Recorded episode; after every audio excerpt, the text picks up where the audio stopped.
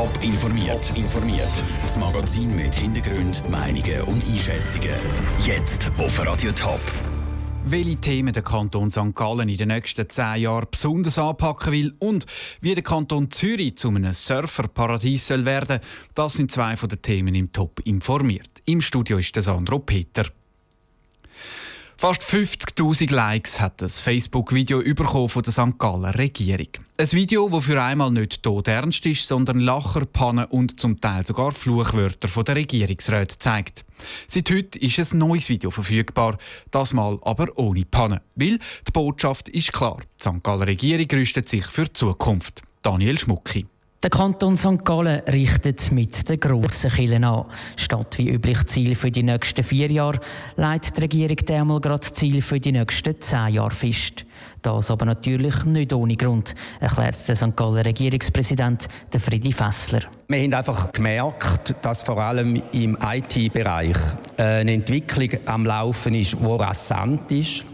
Und wenn man in dieser Entwicklung nur in vier Jahreszyklen denkt, dann verpasst man die Zukunft. Und darum haben wir beschlossen, dass wir den Planungszeitraum jetzt einmal auf zehn Jahre definieren. Eines von insgesamt vier Schwerpunktzielen, die sich die Regierung gesteckt hat, ist eben die Digitalisierung. Weil die sei bis jetzt ein bisschen vernachlässigt wurde, gibt der Freddy Fessler zu. Mit konkreten Massnahmen wird der Kanton St. Gallen darum in den nächsten zehn Jahren mehr Leute im IT-Bereich ausbilden und so auch verschiedene Firmen aus diesem Bereich in den Kanton locken. Im Moment stehen laut dem St. Galler Regierungspräsident aber nicht unbedingt die grossen Firmen im Fokus. Google steht aktuell jetzt nicht zuoberst auf unserer Wunschliste. Wenn sich die Möglichkeit würde dass man mit Google könnte darüber diskutieren würden wir uns da sicher engagieren. Aber im Moment denken wir vor allem auch an kleinere Unternehmen im IT-Bereich, wo es bereits gibt und dass eben andere noch dazu stoßen. Die weiteren Prioritäten nebst der Digitalisierung sind sind zum einen ein gutes Verkehrsnetz und die Integration und die Sicherheit. Zum anderen aber auch, dass der Kanton St. Gallen seine Position als Bildungsstandort weiter verbessern und stärken kann. Das ist ein Beitrag von Daniel Schmucki. Das Video mit den Outtakes von der St. Galler Regierung und das neue Video mit dem Ziel für die Zukunft gibt es auf toponline.ch. Wer Surfen hört, denkt wahrscheinlich zuerst an Kalifornien, Bali oder Hawaii. Und wenn es nach dem Konzept von Wave abgeht, künftig auch an Regensdorf im Kanton Zürich. Dort soll nämlich ein Naturpark mit einem Wellensee entstehen, wo mit einem Generator für Surfer künstliche Wellen entstehen. Andrea Blatter war an der Präsentation des Konzepts dabei und hat mit einem der Köpfe hinter der Idee geredet. Pascal Brotzer, du hast jetzt heute mal die Badhose gegen den Anzug eingetauscht und hast Wave Up vorgestellt. Um was geht es da? Es geht generell um einen Surfpark es ist aber ein Gesamtkonzept, das von Bildung, Natur über den Sport hinweg geht. Es ist ein grosses Projekt, das wir hier in Regensdorf äh, realisieren werden. Und es ist eigentlich eine Symbiose von Natur, Sport, Bildung, alles in einem. Woher kommt die Idee?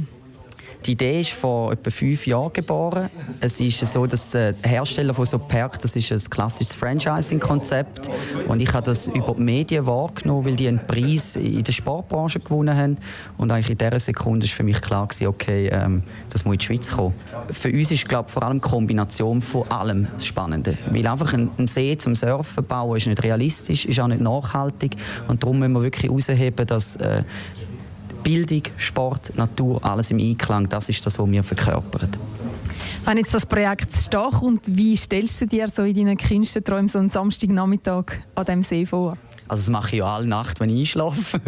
ähm, es ist eigentlich so, dass man muss sich wirklich wie einen großen Wald oder einen großen Naturpark vorstellen. Man hört Vögel zwitschern, man hört das Wasser schon rauschen, man kann dann durch den Erlebnisweg durchlaufen und am Schluss äh, mit drinnen gibt es halt die perfekten Wellen, wie sie im Meer sind zum Surfen. Es steht ja jetzt schon recht das Konzept fest. Wir haben da schon Videos gesehen davon. Was fehlt euch denn jetzt noch?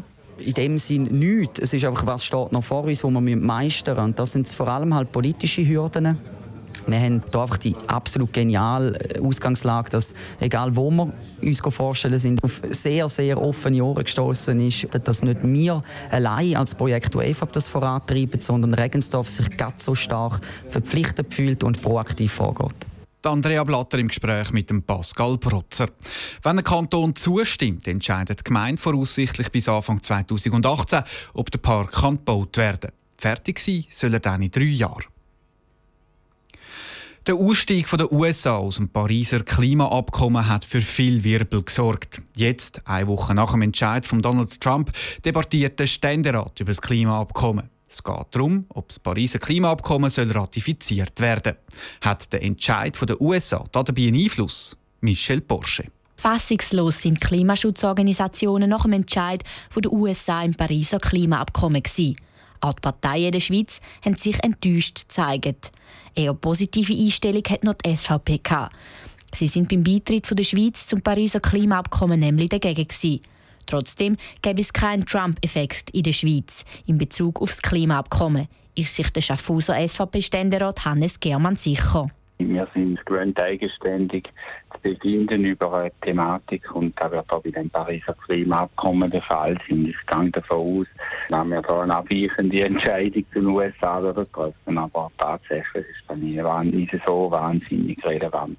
Die SVP sei aber immer noch kritisch, wie viel die Schweiz überhaupt konkret zum Klimaabkommen beitragen können. Auf der Seite der Grünen hat sich der Schock nach dem Austritt der USA ein geleitet. Im Hinblick auf die Debatte im Ständerat zeigt sich der grüne Nationalrat Louis Schelbert optimistisch. Die Schweiz wird das Abkommen unterzeichnen, ratifizieren und die äh, Position der USA die ist ja so unhaltbar in meinen Augen. Ich kann mir nicht vorstellen, dass der Ständerat da noch eine Meinung wegen der Haltung der USA geändert hat. Die Grünen hoffen sich nach dem Entscheid der USA, dass sich die anderen Länder hier dagegen setzen und das Pariser Klimaabkommen stützen. Im Allgemeinen sprechen sich die Parteien für das Ratifizieren des Pariser Klimaabkommens aus. Der Beitrag von Michel Porsche. Die Debatte im Ständerat ist im Moment in vollem Gang. Der Nationalrat hat schon zugestimmt. Top informiert, auch als Podcast. Mehr Informationen gibt es auf toponline.ch.